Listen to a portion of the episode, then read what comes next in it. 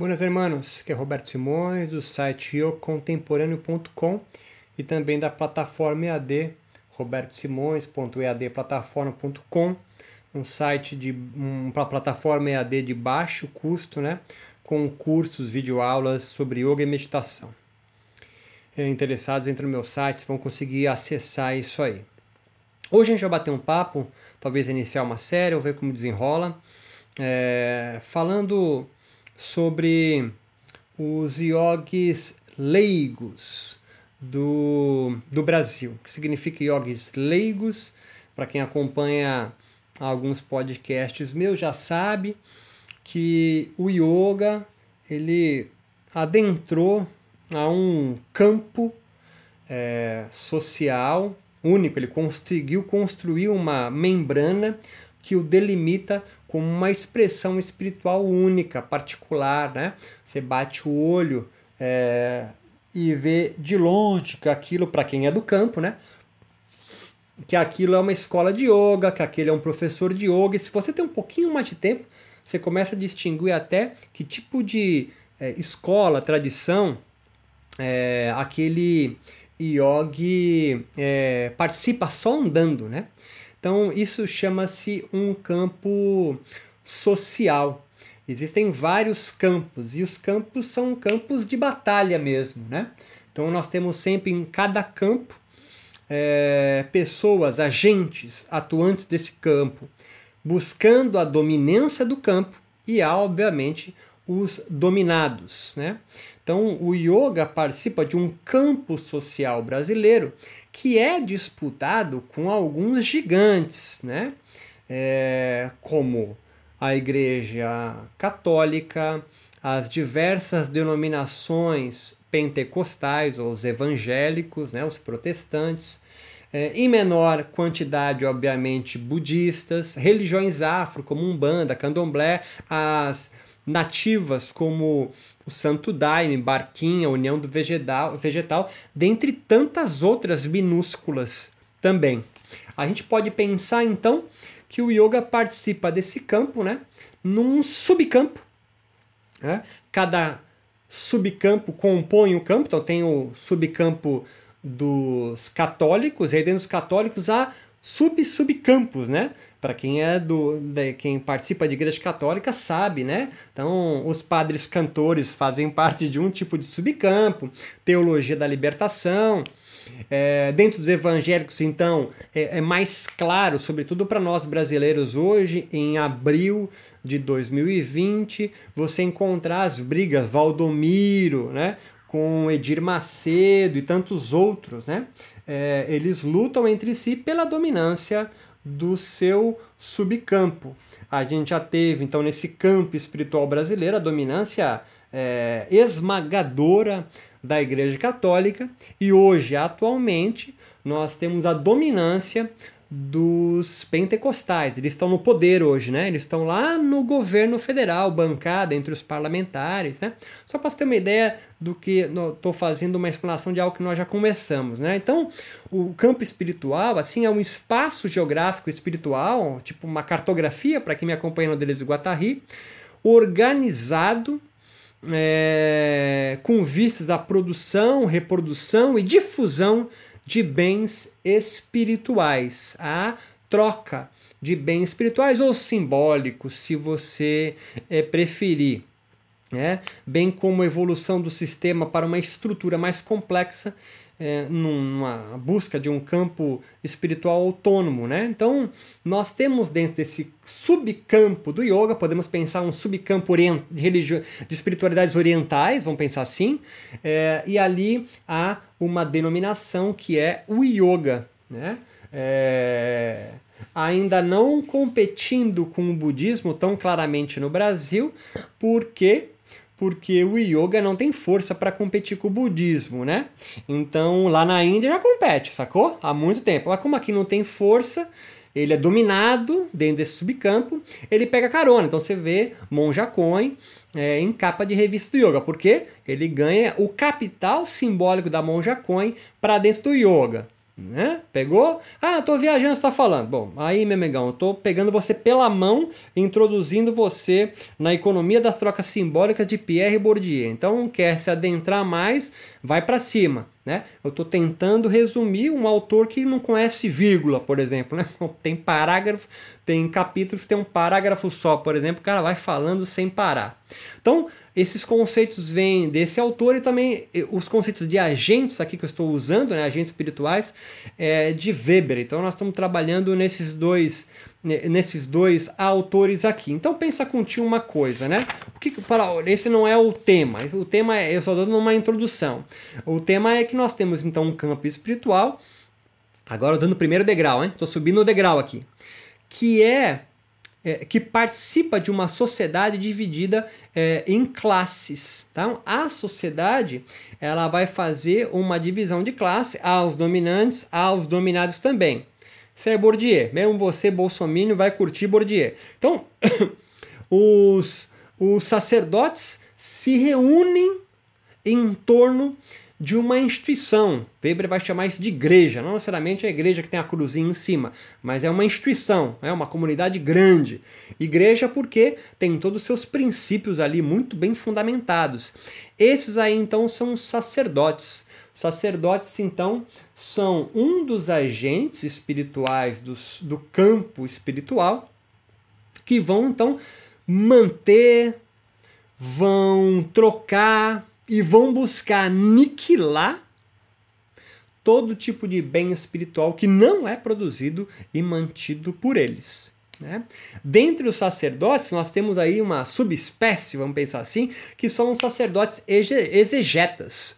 São aqueles então que vão fazer uma construção, uma interpretação de das suas escrituras. Isso é um passo, ou seja, há uma divisão de classes, né, dentro de uma de um subcampo espiritual e ali estão os sacerdotes então exegetas, né? Pensamos então os sacerdotes ritualistas e tem os exegetas, os caras vão os escribas, né? Eles vão tomar conta dos textos. Ai de você errar a pronúncia, ai de você errar a numeração de um sutra específico do capítulo 3 de Patanjali. Está lá o sacerdote exegeta pronto a postos para fazer uma correção em você. Pegou a ideia do que eu estou querendo dizer? Eles vão, eles vão, é a polícia. Há um outro tipo de, de agente, né, ou de personagem desse subcampo, que são os profetas. São os caras que vão anunciar algo novo dentro desse subcampo. Né? Pense então é, na teologia da libertação com Leonardo Boff na América Latina. Ele vai então anunciar uma interpretação, uma visão, uma cosmovisão, uma perspectiva nova sobre as escrituras, conservadas e mantidas pelos sacerdotes exegetas. E é óbvio que quando o profeta anuncia algo novo que vai de uma certa forma contra o sistema de códigos morais e preceitos éticos construídos, mantidos, né, preservados, consagrados pelos sacerdotes, esses caras vão cair para cima dele. Porque é dominante com dominado. O profeta então se reúne não em torno de uma igreja, que ele não tem tanta força, mas em comunidades. Sacerdotes e profetas então, eles fazem parte desse subcampo, na verdade são eles que constroem o subcampo. Tá pegando o rolê, malandro? Vou chegar no yoga, mas já estamos, né? Mas se você é perspicaz, já está entendendo. Então, profetas anunciam algo novo. Quando chega um profeta do yoga, né? entre aspas, se você ainda se sente ofendido, que vem e fala: Cara, um espírito apareceu para mim depois de horas de práticas meditativas, de asana, pranayama e maituna, e me trouxe a sistematização de um novo yoga, um yoga então que não é védico, é anterior, como você acha que os sacerdotes que já estão estabelecidos vão perceber ele? Depende. Se o profeta vem anunciar algo que não vai contra, mas legitima os bens simbólicos dos sacerdotes dominantes, ele é agregado. Vou repetir. Se o profeta, que é um cara novo que está chegando no yoga, tá ligado? Anuncia algo que soma com o que os sacerdotes, é os yogis que já estão aí dominando o campo. Esse cara é agregado. Ou seja, os sacerdotes exegetas vão buscar nas escrituras a consagração, a legitimação para esse profeta existir. Falou? Entendeu? Se o que o profeta anuncia vai contra os preceitos morais, éticos, o nome que você queira dar, sistema de prática, experiências que os sacerdotes ritualistas, exegetas, sacerdotes estão mantendo em porque ele vai, eles vão criar retóricas, mitos, narrativas que querem, vão buscar aniquilar aquele profeta.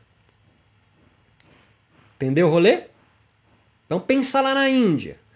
Quando vem um Swami, Kuvalayananda, que vai levar pela primeira vez um yogi para dentro de um laboratório de fisiologia, numa, numa, numa universidade, o sacer... ele, não é, ele não é um sacerdote. Ele é discípulo de um sacerdote, o Kuvalayananda. Ele faz parte de uma igreja, mas é um yogi leigo. Hã? Hã? Entendeu? Ele é um yogi leigo, ele não é um swami, ele não faz parte da, da, da, da ele faz parte ali da, da comunidade, né, da igreja, é, o, o yoga vai chamar de tradição, mas ele não é um cara que, que dita as regras lá. Quem dita as regras são os sacerdotes, mas ele, então ele entra como um profeta. O blá dele como profeta científico somou ou aniquila o que o sacerdote da igreja dele mantém, guarda e consagra. Ah, somou.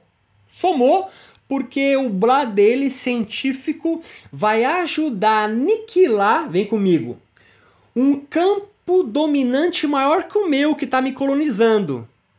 Que são os protestantes absolutamente racionais que olham para o subcampo yoga e falam: nossa, que primitivo. Os caras acreditam em energias cósmicas que entram pelo nariz dele. Sacou? Nadis, prana, chakra, kundalini, aberração, frente é um mito, frente a um mito protestante que está colonizando a Índia agora. Já falei bastante sobre isso, não vou me adentrar mais, tá certo? Agora, se ele solta um blá que vai contra isso, ele seria, ele teria retóricas de aniquilação, mas não é, então ele se junta. Por outro lado, nós temos uma terceira categoria: sacerdotes, profetas, né? Temos aí os feiticeiros. Feiticeiros são os caras que não pertencem a nenhuma comunidade, a nenhuma igreja, a nenhuma tradição. Eles estabelecem uma relação não de discipulagem, mas de clientela. Ele presta serviços para a comunidade. Adivinhos no Brasil, as benzedeiras, cara que lê a sorte, joga tarô, astrólogo, védico ou não. Pegou rolê, Lana? Agora, a quarta categoria, e aí é o nosso segundo patamar desse podcast, e é onde eu quero chegar. existem os leigos.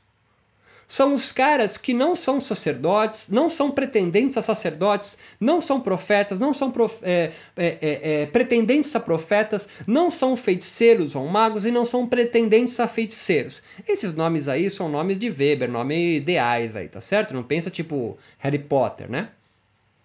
Os leigos, vem comigo, é a moeda que sacerdotes, profetas e feiticeiros disputam. Tem também os místicos, mas eu não vou entrar nisso aí porque não vai entrar na brincadeira de hoje.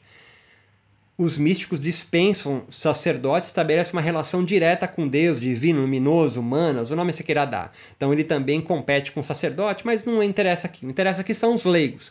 Os leigos, brother, são os futuros discípulos que sacerdotes e profetas querem cooptar para sua comunidade, profeta, ou para sua igreja, instituição, tradição, sacerdote, ou ser cooptados como clientes para os feiticeiros. Você não é discípulo de um feiticeiro, você não é discípulo de um astrólogo. Você é cliente dele. Ah, mas eu vou estudar. É, uma coisa moderna, você vai estudar. Você vai estudar, você vai pagar, né, para uh, conseguir aprender a ler, mas você não vai virar discípulo do barato. Mas também não entra aqui, não vou ficar discutindo isso contigo. Os leigos, então, são moeda para que aqueles três personagens se mantenham no campo. Muito mais do que dinheiro, é a disputa por leigos que se trava entre sacerdotes, profetas e feiticeiros. Espero que aqui você já consiga já a começar a traçar rudimentos de setinhas que já façam você perceber aonde você está no subcampo do yoga. Fora, tu não tá. Se você pratica yoga segunda, quarta, terça e quinta, das 8 às 9, você tá no campo, brother. Tu já comprou um barato deles. Você mantém sacerdotes, profetas e ou feiticeiros a manter-se na sociedade brasileira.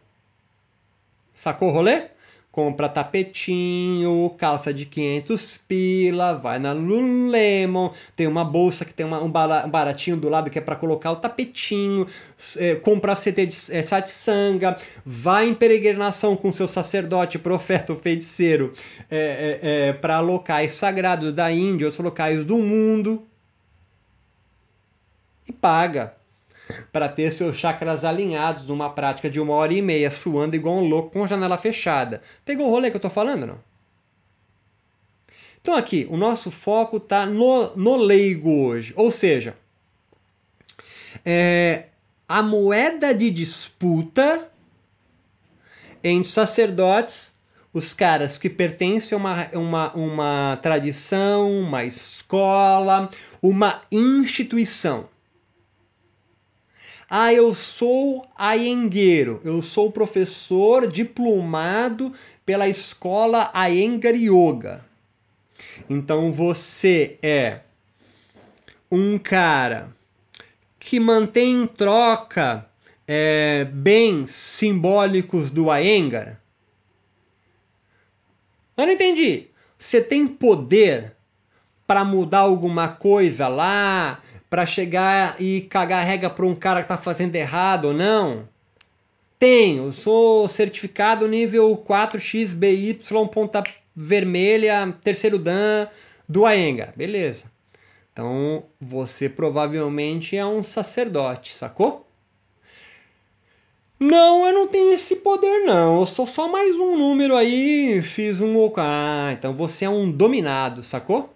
Você é um yogi sacerdote, mas não é um dominante, é um dominado. Você pretende chegar lá. Não, eu sou um cara que, meu, sou meio ovelha negra do Aengar, tá ligado? Eu eu uso bloco, uso as curuntas, mas eu monto o jeito que eu quiser, às vezes dou rata. Você tá anunciando algo novo? Não, eu não tenho essa pretensão toda, beleza. Então você não é, não é, você é um profeta dominado, tá ligado? Você não tem a força de ser, né? É, não, não, eu não sou nenhum desses, não. Eu os elementos aí do Aenga, mas não sigo ninguém. Acho esse negócio tudo meio dogmático. Aí o meu negócio é uma aula. A minha aula é, é laica, é secular. Né? Eu, pra, eu dou aula de yoga aí com princípios do Iyengar, mas é para realinhar colunas, energias e blá blá. Ah, então talvez você esteja na categoria de feiticeiro, tá ligado? Você então estabelece clientela e não discipulagem. Quase Bom, se você perguntar para professor de yoga e só dessas três opções, eh, quatro opções, sacerdote, profeta, feiticeiro ou leigo, você pode ser leigo, ele não é, porque ele é professor. É, sacerdote, profeta ou feiticeiro. A grande maioria vai dizer que, na verdade, a maioria vai querer dizer que não é nada, né? Mas a grande maioria ali é feiticeiro. Não tem cacife para ser sacerdote, não tem peito para anunciar algo novo. Tá ali no meio, ganhando a sua vida, levando o pão para casa.